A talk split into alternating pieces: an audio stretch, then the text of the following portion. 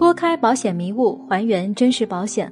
嗨，各位亲爱的听友，欢迎收听香港保险科普。更多保险相关问题，可加我微信交流。我的微信是 Luckway L U C K W I。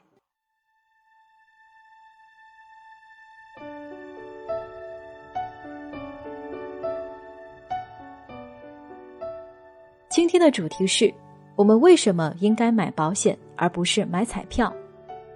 说到这里，实际是为了介绍保险的本质功能之一——经济补偿功能。为什么拿买保险和买彩票来对比呢？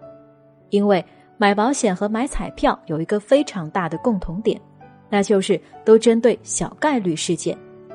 小概率事件，顾名思义，就是发生概率很低的事件。千分之一、万分之一，发生的概率小到可以忽略不计。但是，小概率事件往往会产生非常巨大的经济影响。比如，二零一五年八月十二号，天津港爆炸，直接经济损失近七十亿元人民币，让很多没有买保险的企业瞬间破产，多少年累积的基业毁于一旦。二零一六年一月十三号，美国强力球彩票。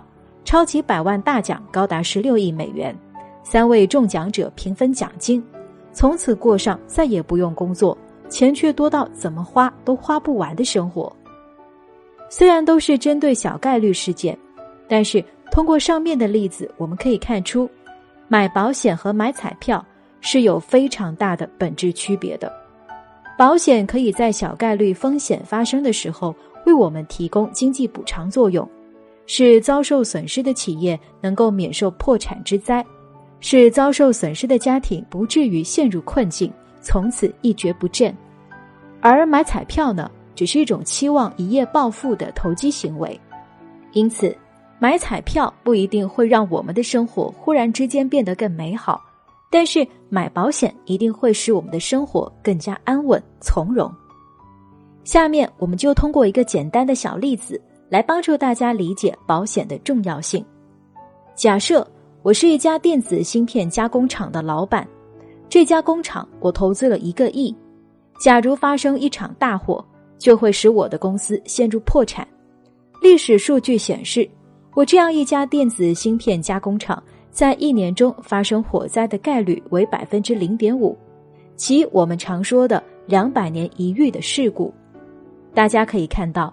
火灾发生的概率非常低，可是我有没有勇气不给我的工厂投保火灾保险呢？显然我没有，因为即使火灾发生的概率仅有百分之零点五，我也不愿意我一生所有的积蓄就因此付诸东流。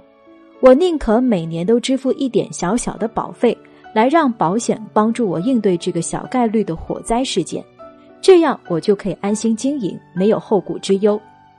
对于家庭而言，道理也是一样。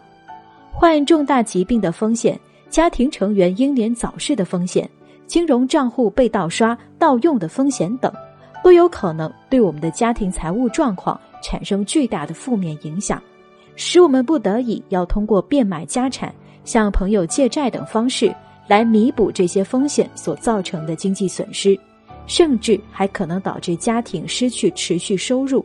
从此陷入一蹶不振的境地，因此，为了让我们家庭的财富能够保持在一个稳定增长的状态，为了让我们的孩子能够过上我们所预想的美好生活，为了一些企业家的家族基业能够得以传承，我们愿意支付一点小小的保费，来换我们一生的生活安宁。好了，本期的节目就是这些。